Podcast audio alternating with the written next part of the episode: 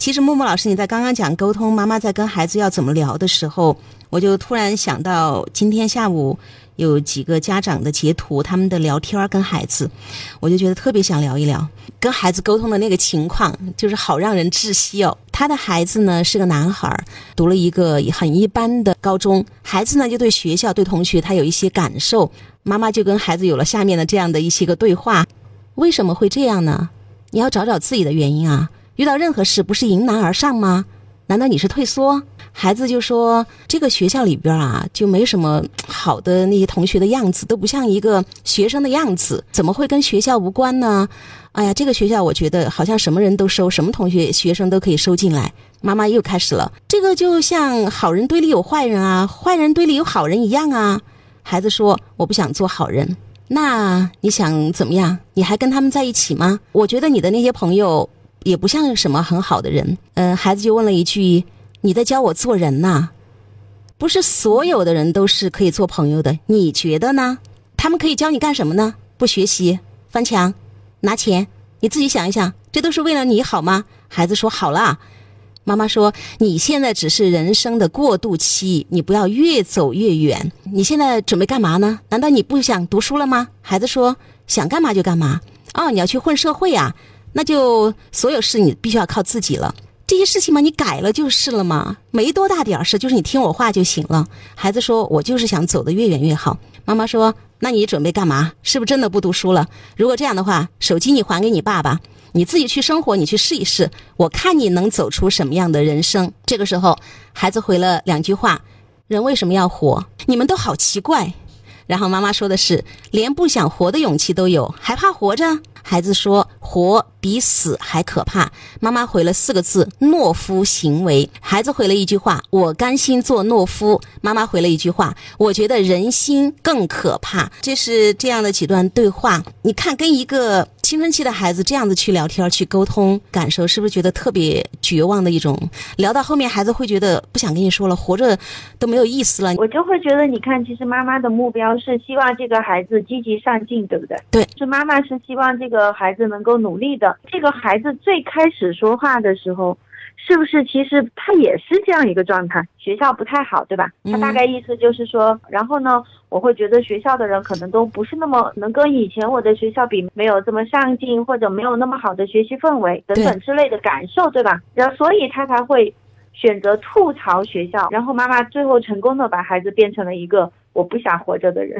当孩子说：“哎呀，妈妈，我觉得这个学校不行。”然后妈妈就会去跟他讲道理了。在孩子开始吐槽的时候，其实你没发现吗？孩子他其实是有正能量的。就我还算很好的，但是妈妈看不到这些。这个时候，妈妈的第一个反应真的是永远都不和孩子站到一边。妈妈是不是特别想在孩子面前实现我对你错这个决定？高高在上的就是把我的经验、我的人生体验告诉给你，你不要这样子去想。我昨天接了一个咨询的个案，哈，是一个。爸爸，他进来之后，他就跟我讲说，觉得呃孩子现在的问题。然后呢，特别好玩的事情是，他在那儿跟我说，他的妈妈就是说孩子的妈妈这个不好那个不好，这个不对那个不对。他们都已经离婚了，后又开始说孩子的妈妈的哥哥也不对，说孩子的妈妈的妈妈也不对，然后说儿子这个也不对，反正所有都是不对。然后到最后的时候，我就问了他一句话：那孩子跟你亲吗？就是还跟你说话跟你沟通吗？他说不说了呀，他不理我呀，他还打我呀。我说，所以你用你的整个人生在我面前证明你对，有什么用呢？你已经把你的孩子、你的老婆、你的整个家都输完了呀。为了证明自己对，输了全部。那么就是这个状态，我们的习惯用语里面会加上很多的对错是非好坏。在这个状态里，我们会发现我们永远和对方站在对立面上。在这个谈话当中，我们俩的情感相互得到滋养这一块就没有，就是我说活在道理里面，妈妈的大道理特别特别的多。好的回应应该是什么？就关于吐槽学校这一块儿。孩子还开始吐槽，对吧？我觉得我们我们这个学校都不是好人，怎么怎么样？发生了什么呢？让你这样子觉得的？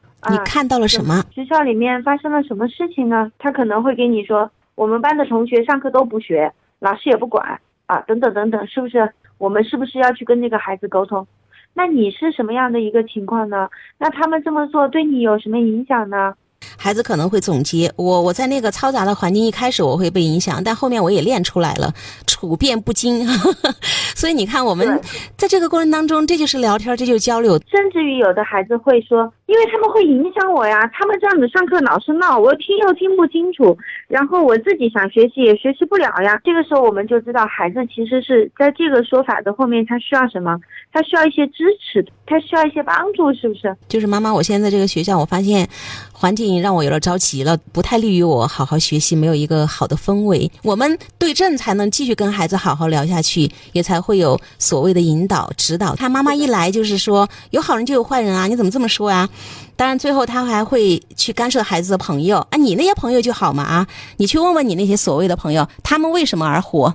孩子就说不给你浪费时间了，后面就聊到死活上去了。最后要孩子必须把手机还给爸爸。你看，我要开始惩罚你了，因为你不听我。然后我会叫爸把你的卡也给你停了。我当时看着全程的对话，我是挺绝望的。我就是有说到孩子在吐槽的时候，妈妈怎么可以让这个天儿继续聊下去？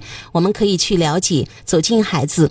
他在学习学校生活里面，他会遇到一些什么样的困难，或者他在青春期他会经历一些什么样的动荡？我们去了解那个过程，这个是很美好的一个事情。但是妈妈是一个说教者的姿态，去把孩子一次一次的打断，最后开始攻击了。你交的那些朋友呢？妈妈就会觉得我一定要赢你，就是整个这个沟通的状态里面，我感受到的不是妈妈想要去跟这个孩子。尊重平等的讨论所有的问题，而是一直在表达我想赢你。妈妈在说孩子的朋友说他们哪儿像学生啊？你还跟他们在一起？孩子就问了一句：“你在教我做人吗？”妈妈说：“你觉得呢？我不能教你吗？”孩子说自己做自己，用你教，教成你那样。孩子是不太服气妈妈的啊。